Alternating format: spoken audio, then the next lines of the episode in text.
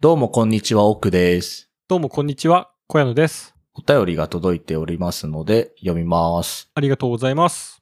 雑談ネーム、藤井四段さんですね。こんにちは、超音波洗浄機のものです。手書きのメッセージがあるなんて、どこのメガネ屋かの件ですが、金子メガネです。相場感を知らずに入ってしまったので、レンズってこんなに高いのかと思いつつ、後に引けずに購入しました。品質は確かなので満足しています。普段かける人にはおすすめです。超音波洗浄機は別になくていいです。とのことです。買ったことある金子メガネで。いやー、ちょっと店も初めて聞きました。え、そうなのよく見ない。見るよ。あるよ。よくあるうん。あんまメガネ屋をそんな意識して見てないかもね。なんとかメガネって店はありそうだけどさ。いや、え、なんか結構高そうなメガネ屋だなと思ったら金子メガネ。ああ、そんな、何、いい店なのうん。あ、それね、アトレとかに、え駅とかに入ってんの入ってる。えうん、だから、うん、多分知ってると思うけどね。ー、ああ、でも見たらわかるかもね。あんまメガネ、メガネ欲しい時しかメガネ屋あんま意識しないからな。まあそうで、そうだけど。いや、だから、まあメガネをかけるものとしてはメガネ屋くらい知っといた方がいいと思いますよ。まあ、金子メガネはいいかな。 なんか丸メガネのおしゃれなメガネがあるなと思ったら金子メガネです。そういう系なんだ。うん。まあでも手紙をくれるぐらい、だからやっぱ値段も高いけど、演出もいいし、サービスもすごい手厚いということなんでしょうね。そうね。いや、ちょっと高くて買わないですね、私は。そんなに高いのイメージね。あんまりさい、ちゃんといくらかっていうのは、あの、見てないというか、把握しないけど。てかなんかメガネど、どんぐらいのラインなのその値段はさ。え、3万とかじゃないまあ結構いいメガネ。そうそうそう。もうちょっとすんのかなそ、そ、そ、それはおいくらっすかこれこれは、いくらだろうな ?8000 とかじゃない金子メガネではないね。これはジーンズですね。ジーンズか。もうさ、ジーンズにさ、その、もう視力を全部さ、アプリに登録してあるから、あ、そんなことができる。そう、もうこれでっていうのが、あ、できるわけよ。はいはい。で、たまに気まぐれで測り直すんだけど、同じだから、あの、もう、これ、その度数でしか私は変わんないです。ここもう何年は ?8 年ぐらいとか。もうだから、ずっと安定した同じ場所でみたいな。そうそうそう。でもう、アプリでさ、もう買って、店取り行ってみたいな。 DX がすごいね。もうけどそれが楽よ。だって、なんか待つじゃん。すごい。ジーンズとかさ、土日行くと。いやそんなメガネをね、なんか結構古いんだけど、でもこれもだ全然5万ぐらいしたわ、このメガネとか。えどこで買ったのそれ。これがね代官山のメガネや。それ金子メガネじゃないのね。金子メガネでもない。なんかね、2階に、1階と2階があって、うん。 2階はなんかめっちゃね、ヴィンテージメガネ置いてんだよ。うん。でもヴィンテージメガネの世界なんか難しいんだけど、 なんか、まあ、さすがにこれをかけるものではないな、みたいな。うんもうコレクションみたいな感じだよね。まあ、1階は普通にいろいろ置いてあって、なんかこう、職人っぽい、多分、オーナーみたいな人と、うん。もうちょっと若い、な若いって言っても30半ばぐらいの人だけど、その二人が結構いつもお店にいるお店で、そこでね、まずフラッと入って昔ちょっとメガネ欲しかった時そこで買いましたね。いいメガネですね。そう思うとだからなんかそっか、金子メガネ結構いいラインだね。そうね。だから、そうよ。で僕メガネをそういう基本家でしかかけないから。度数変わんないの度数もね、あんまり変わんないかな。まあ、このメガネを買った時はもうちょっとメガネでも外に出たかったのよ。うん。まあなんかちょっといいの買おうかなと思って買ったんだけど、まあ結局コンタクトつけちゃうことが多いかな。家ではもうコンタクトつけるのめんどくさいから、あ、もう家の中にいると決まってる時はね、コンタクトつけない。まあそうだよね。そういうもんだよね。そうね。だから、超音波洗浄機はいらないい。らない。まあ、そうね。けどなんかそういう高いメガネ屋はさ、しっかりしてるんだけどさ、なんか、これジーンズのさ、エアーフレームだかなんだかってやつで、これ、なんかめっちゃ弾力性というか。そうそう、軽、軽い。し、うんえっと、メガネのさ、横をさ、普通はさ、こう畳むじゃん。うん。この絵、絵っていうのかな、はいはい畳むけど、これ、畳まないわけよ。もうなんか常に曲がった状態でいて、どういうことこう、こうなってるわけ。ああ、はいはいはい。デフォルト外すと、もう曲がった状態でスタートして、それをこう広げるわけよ。うんうんで、つけるから、そういうメガネってさ、その高いメガネ屋だとあんま売ってないじゃん。まあ、なさそう。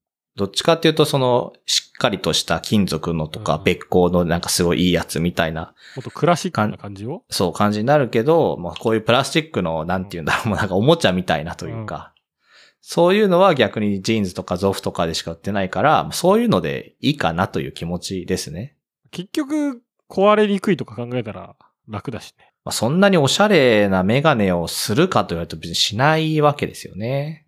でもない、ないのなんかちょっとこう、メガネがいくつかあって、そのカジュアルな、まあ、そうそう、ユニクロの服みたいな感じじゃないジーンズとかゾフは。みたいなやつから、ちょっとこう気合い入れたメガネみたいな感じとかあったりしない。けどないね。ゾフとかジーンズでしかもう買ってないから。あまあだから、そうね。ちょっと、そういうメガネ屋で買ってもいいのかもしんないけど。あ。うん。なんかだから顔のさ、幅が広いというかさ、この、はいはいはい。からなんか結局ここ、その、こめかみに食い込むんだよね。痛くなっちゃう。そう痛くなるし、なんかすごい、見た目も良くないというかさ、なんか食い込んでんなみたいになるじゃん。あそれが嫌で、だから、ジーンズとかゾフだと広、割と広めだし、みたいなところで、えー選んでるっていうのもあるから、なんかおしゃれなメガネ屋であっても、もうなんか広いあ。うん。のが嬉しいんだけど、そういうのはもう逆にないから、もう、ちょっと選択肢から外れたりするわけよ。でもなんかそこは結構、だから多分オーダーメイドですごくこういい感じしてくれる。まあだから高いけど、そこまで考慮して作ってくれるみたいな、いいお店がいいんでしょうね。それこそあの、金子メガネってお店とか、 うん、そうしてくれるんじゃないですかまあだからちょっとね、そうね、まだメガネに興味を持ってないから、はい。メガネこそ自分がさ、見てる姿っていうのはさ、レンズしか見てないじゃん。そうだね。だから、もう人から見てどういう風に見えるかしか興味がないわけよ。だからメガネこそ人に選んでもらうのが一番いいものな、と思ってるのね。はいはい。まあだから誰かに金子メガネで買えと言われたら金子メガネ買うけど、で、いいんじゃないそれ。ちょっといい店で誰かに買ってもらうとうか。まん。あ、それか、その、ちょっと、代官山のヴィンテージメガネの2階のね、ヴィンテージコーナーの方で。メガネのヴィンテージってさ、何を楽しみに行くのかわかんないんだけど。わかんないけど、なんかすげえ尖ってです。尖ってる高いやつがいっぱい置いてあった。 10万とか、もっとい。や、なんかそ、そんぐらいの。ああ、ちょっとまだ無理かな。じゃあ一旦金子メガネ挟んで、そうね。だんだんグレードアップしていきましょう。ということで、第161回目、いきなりカレーの雑談72%。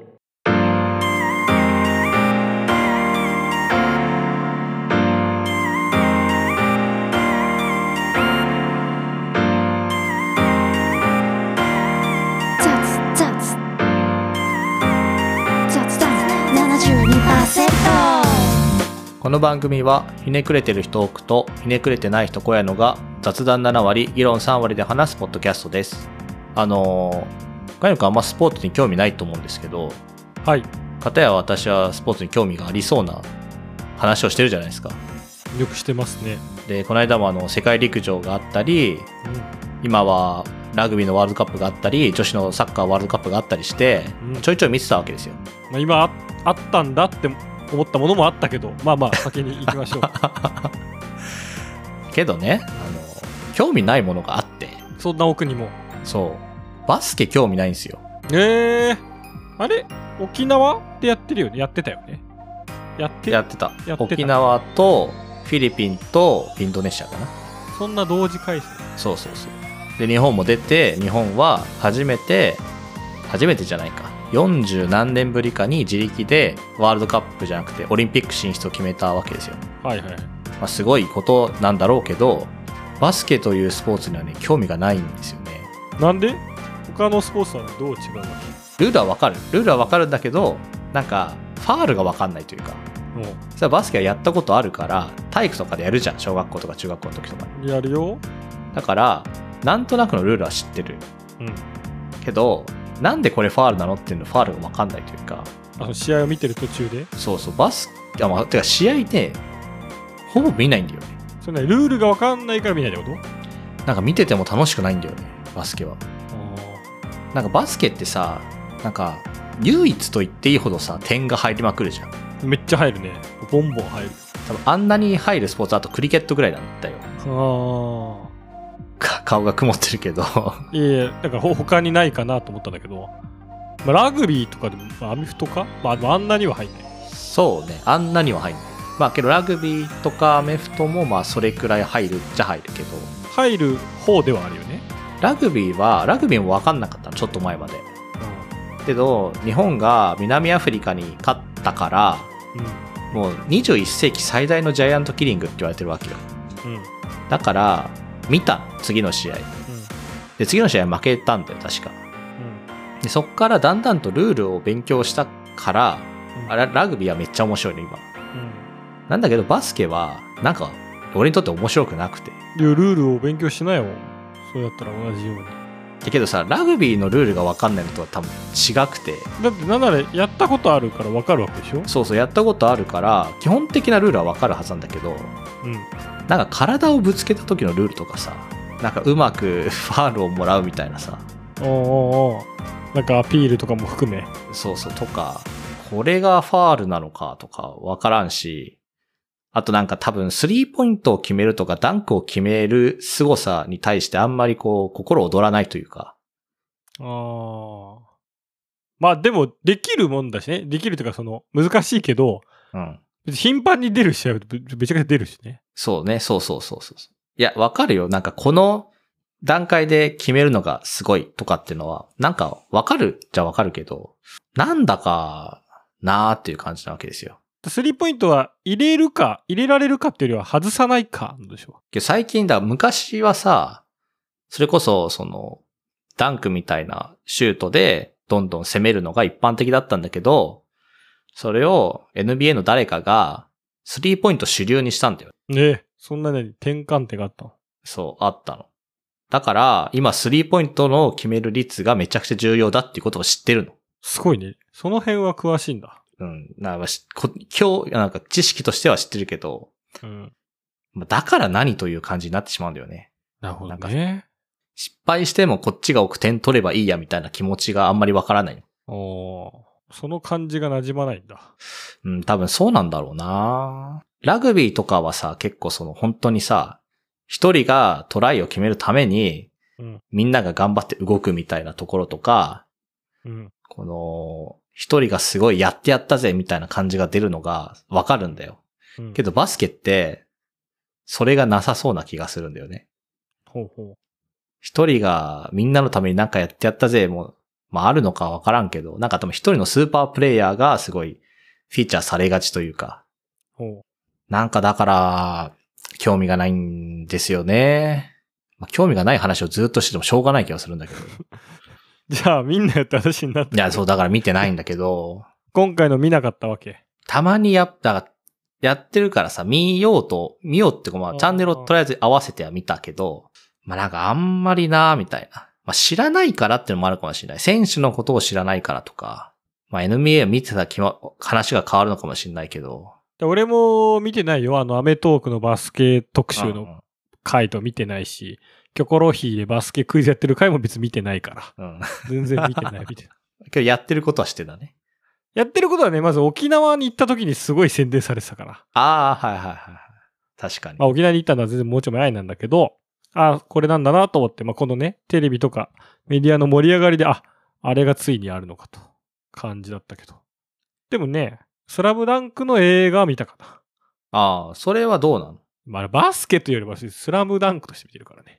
っていうか、なんか、あ映画見見ました映画見てないですね。あー、えー面白かったよ。いや、面白いんだろうなと思うし、スラムダンクの漫画は、ね、この間も言ったけど、全巻買って家にある。読んでないけど。それいろんな人にさ、うん。よくそんなことできるねって言われない言われない。スラムダンクってめちゃくちゃみんなファファンが多いというかさ、うん。あれあるのに読まないなんて絶対もったいないよって多分言われるよ。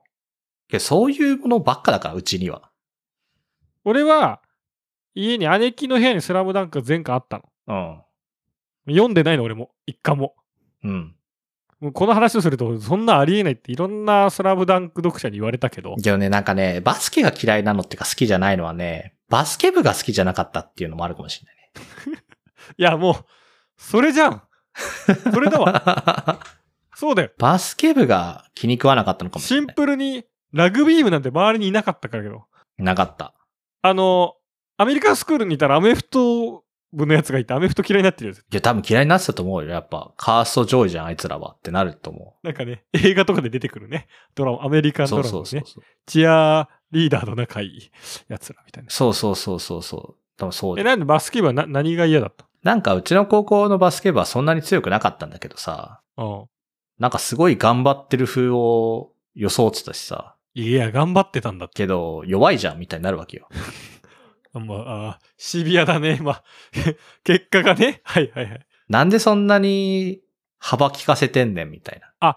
なになんかめっちゃもう、強豪強いです、強豪校ですよ、な感じで振る舞ってた。なんか、そうね、その、あ、強豪校みたいに振る舞ってたというかは、だからその、クラスでのなんか、やっぱウェイウェイ度が高いわけじゃん、バスケ部なんて。ああ、まあまあ、高い方かもね。卓球部よりは。ねまあね、その我々の代の卓球もそんなに強くはなかったので、ああれですけど、強い卓球部と弱いバスケ部だったら、多分弱いバスケ部の方が、クラスカースは上じゃん。うん、そう、そうかもね。なんかそれ消せないなって思うわけですよ。ああ、なんか強い方がいいじゃんって、なんか当たり前だけど。まあまあ、そうよ。だから、まあ、蹴るよりはね、勝った方がいい。そう、それが消せなかったのかもしれない。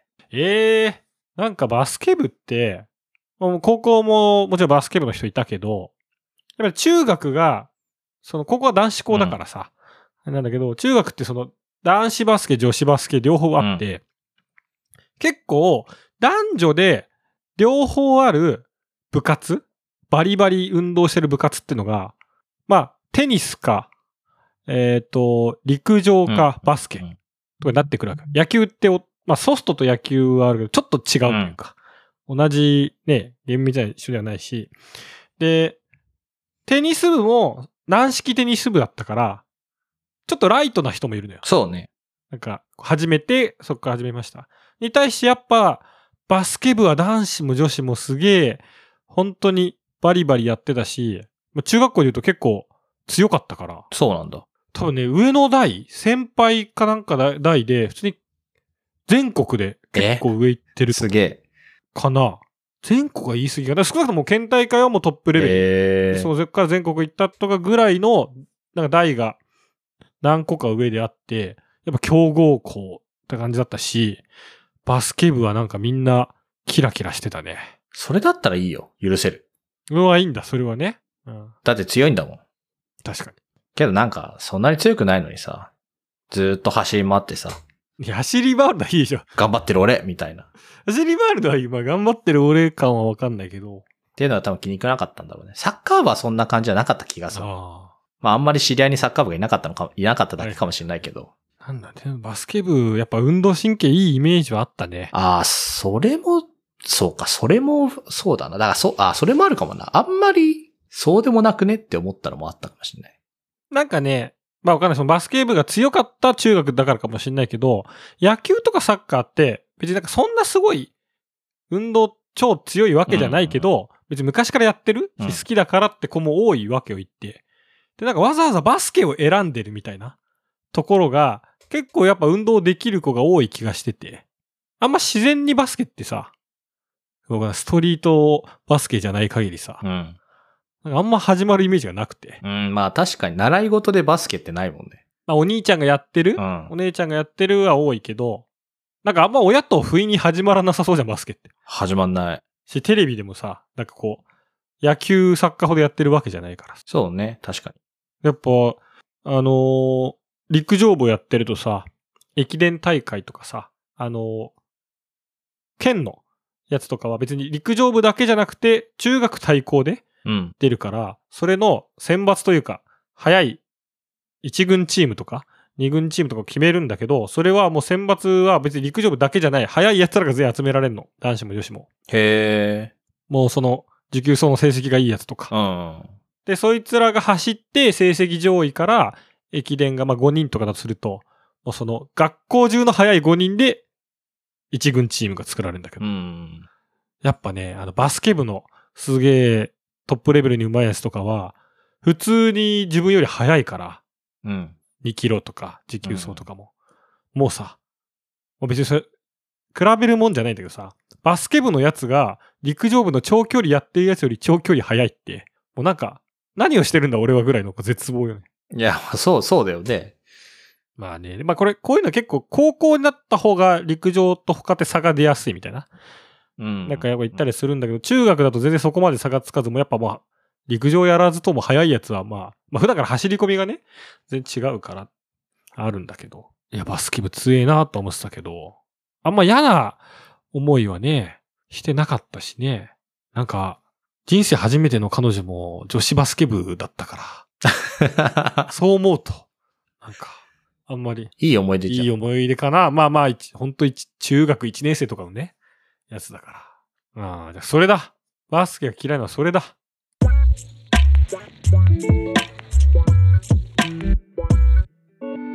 雑談72%バスケなんでだろうななんだろうなわかんないんだよな。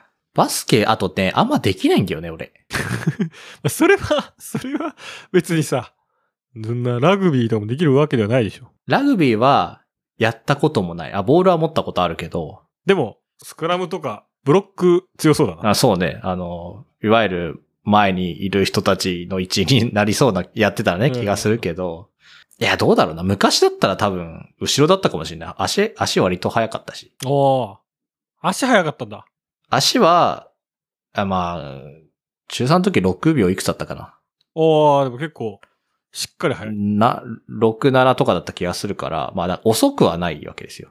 まあ、けどあの人たち、ラグビー選手って化け物だからさ、結局。あの体型でもさ、100メートル5秒で走るとかいう人いるからさ。ね、いるいる。だから、その、何速さかける質量みたいな。そうそうそエう。ネルギー量がすごいからね。まあ高校のまあだから同級生のラグビー部の子とか、朝急いでなんか遅刻遅刻ってダッシュしてたら、まあ駅の中とかはあんま走っちゃいけないんだけどさ、やっぱばでかいね、バッグも持ってるから、ちょっとおばあちゃん吹っ飛んじゃって、すごいなんかその学校に震えながら人を殺しちゃったかもしれないって言いながら、 遅刻しますで電話してたやつとかいて、いやー、ああなたの学校はだってラグビーがちょっと有名だったじゃん。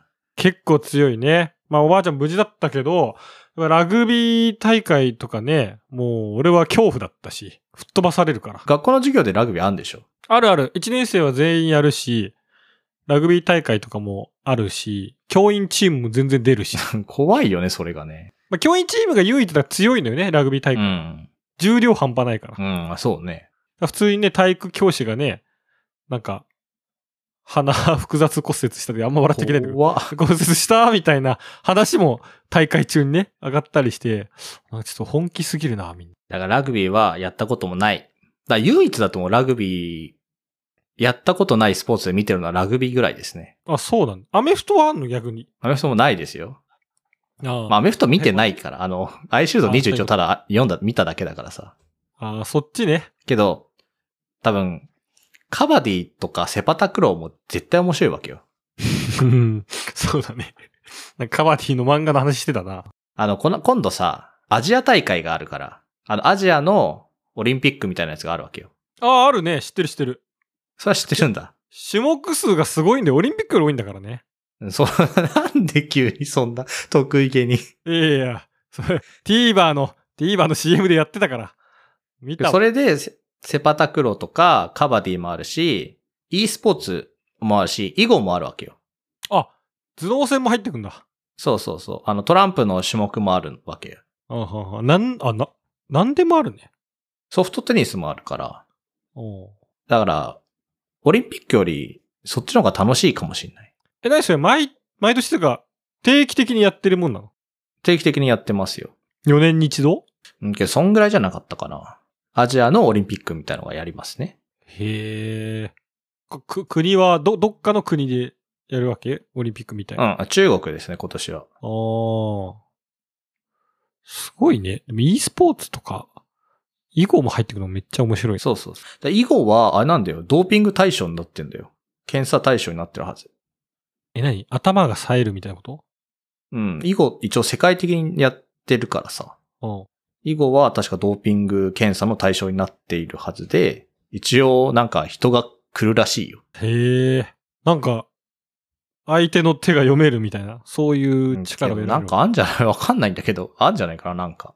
まあだからどう、筋肉だけじゃなくても気持ちもみたいなことよね、多分。うん、そうね。なんか勝ち気みたいな。へえ、すごいな。何それ、どこまであるのポーカーとかもあるのポーカーはないです。ポーカーはないえっとねトランプはね、ブリッジだったかな。ブリッジですね。ブリッジ。うんブリッジっていう、えーっと、トランプがありまして、なんか、二人ペアでやって4人で対戦するやつなんだけど、ああ、ペア戦なんだね。え、じゃあ、ポケモンカードゲームとかあんのポケモンカードはないですよ。あーそういうのないんだ。でも、けど、けど多分、遊戯王とかなら入りそうな気がする。遊戯王入るんだ。あ、まあ入んないけど、遊戯王とかはロビー活動しまくれば、あ、そこに入れてくれってえっと可能性はあね。うああ、あん。あ、ああ。でまあ、e スポーツとかもあんだからね。 e スポーツだってストリートファイターだもストリートファイターあんのん。うん。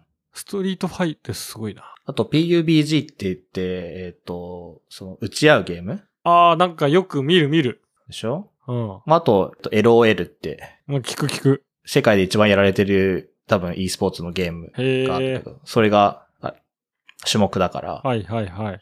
まあ、あとチェスと、うんうんまあ、セパタクロー、クリケット、ソフトボール、まあまあ、その辺はね、太極拳とかね。太極拳。ああ、まあでも、うん空手の方みたいな。そうそう。まあ、逆にアジアでしかやってないじゃん、こんなのみたいなのが、割と種目になってるわけですよ。マリオパーティー3とかはない。ないですね。 4もない。フォームないです。古いんだよ、まず。うんいやいや自分がやってたマリオパーティー がうさ、ん。 2か3だからさ。で桃鉄とかね、やりたいけどね。桃鉄ね。 まあけど、それで言うと、スゴロクっぽいもので言うと、バックキャモンとかはさ、世界大会とかあるから、いけんじゃないかな。ああ、ボードゲームとかはね、確かにね。この前久しぶりにボードゲームをがっつりやったんですよ。うん。あの、中学の、それこそ僕は陸上部だったんですが、陸上部の先輩が、あの、ボードゲームで仕事をしてるというか、うん。なんかあの、マツコの知らない世界とかも、ボボードゲームコンサルとか、ボードゲームオタクとして出たりとかへえ。してて、まあ、マツコに、マツコデラックスにボードゲームを紹介するみたいな、やってる人がいて、まあ、その人がもう中学生の時からもう本当に、やっぱボードゲームをめちゃくちゃ集めてて、その日本じゃ買えないやつも含めて。で、全部自分でさ、説明書も日本語ないのは全部日本語訳して、うんでもどのボボードゲームは戦略が星いくつとうか、んうんなんかゲーム性とか、なんか自分なりのもう、観点、なんか、表みたいの作って、どれやるみたいなのよく遊んでて、未だに、その陸上部の何人かで、その先輩含め、定期的にこう集まってボードゲームやる会があるんだよ。まあ、定期的って言っても本当に何年かに1回なんだけど、コロナ以降全然やってなくて、まあもしか自分が行けなかったのかわかんないけど、本当3、4年ぶりぐらいに5人ぐらいで集まって、同級生1人、先輩3人でやって、もう6時間ぐらいひたすらやって、でも結構、本当戦略性とかさ、1回が長いやつとかいろいろやるからうさ、んもう疲れるわけよ。めっちゃ頭も使うし。そうね。だからもう、飲みとか飯も行かず、もうそのまま解散 で、結局なんかそのみんなが今どういう人生を過ごしてるかほぼわからず、もう帰るあ。はははなるほどね。でもひたすらボードゲームしつつ、その合間で、なんかどこ住んでんのとか、なんか仕事何してんのみたいな話をしたりするみたいな。あのなんか数年ぶりの再会なのにマジでボードゲームしかしない感じも、あれはあれで面白いなと。けど、それぐらいがいいよね。でもなんかね、結構面白いな。みんな中学生、ね、俺が1年の時の2、3年の先輩とかだから、うん。まあみんなキャラは変わってないけど、もう、そうの、ん。誰がいじられとか、めっちゃいじってくるとか。で、なんかその先輩も帰り道にやっぱキャラがすげえお互い分かってる昔の仲間でやるボードゲームはやっぱ面白いと。うん。 性格が出るからみたいうん。な。なるほどと思ったのは、俺で言うと、札が配られたりするじゃん。最初なんかそのな、なんかのカードでみたいな。で、ゲームによってさ、その見ていいパターンと見ちゃいけないパターンとかもいろいろあるじゃん。うん。その、伏せといてとか。絶対俺最初に、あ、これ、見ていいやつですかみたいに聞聞くんだけど、それを聞いてくるやつもあんまり実は、みんながみんな聞いてくるわけではないみたいな。うーん。い言って慣れてるというか、そこを気にしてくるみたいな。うん。とか言われて、ああ、そうか。そういう。例えば誰々だったら何も言わず勝手に見ちゃうやつがいるとか。ああ、はい。まあ、そういうのが確かに性格出ますね。なんで、ボードゲームだ。ボードゲームのアジア大会だ。なんで、あ、別にアジア大会しなくていいでしょ。 ボードゲームがやりたくなってきたすごい。思い出した。じゃあなんか買っといてよ。ああ。でなんか、だしっかり時間かかるやつやりたいね。カタンとかいや、そうそうそうそう。なんかさ、フラッとできないけどさ、うん。あれってもうボードゲームをやるぞで集まらないとできないじゃん。うん。ああいうのちょっと久しぶりにやりたいわ。合宿ですか。まあ合宿まではやんなくていいよね。だけどもうさ、そういう風にしないと無理じゃないまあ、そうか。ずーっと、ずーっとやるって言ったから。観光もせずに。まあでもそういう日があってもいいかもね。から山奥の人みたいなところ行ってさ、ああ。 2泊3日雪が降る中ねぐらいでさそうそうそう。ずっと桃鉄やってたよ。だからそれ、そうですけど、そういうのやりたいよね。やりたいね。なんか贅沢な時間の使い方だね。それはそれで。確かに最近そういうのできてないかもしれない。でしょ結局、ね、だって、けど、だって泊まればさ、もう、そこで寝、確かに寝て終われるしさ、外で雪なんか降られたらも、何もすることないうしやるしかないからね。うん。風呂もあるし、ご飯も出てくるし、みたいな話じゃないですか。うん。最高ですよ。最高だ。そしてボードゲームで勝ち たい。やっぱりね、勝ちたいね。ボードゲームにはとても興味があるんですね。はい。やっぱ久しぶりにやるとね、楽しいなと思う。なんかおすすめのボードゲームあったらちょっと教えてください。はい。ということで、雑談72%では、小柳くんにおすすめのボードゲームをお待ちしております。あとね、バスケ部も悪いやつじゃないよって言って 名乗り上げてもらう。いや、まあそうね。いや、なんだろうね。わかんないけど、バスケには興味がない。なんでかわからんけど。バスケ部ね、そうね。なんかバスケのボードゲームでも探すか。え どうすんのそれ。えなんかバスケを題材にしたボードゲームもあるでしょ、この世には1個ぐらい。ないんじゃなないのいないんじゃないかな。なさそうだけどね。そうか。まああったらごめんなさいだけど。はい。ということで、また来週。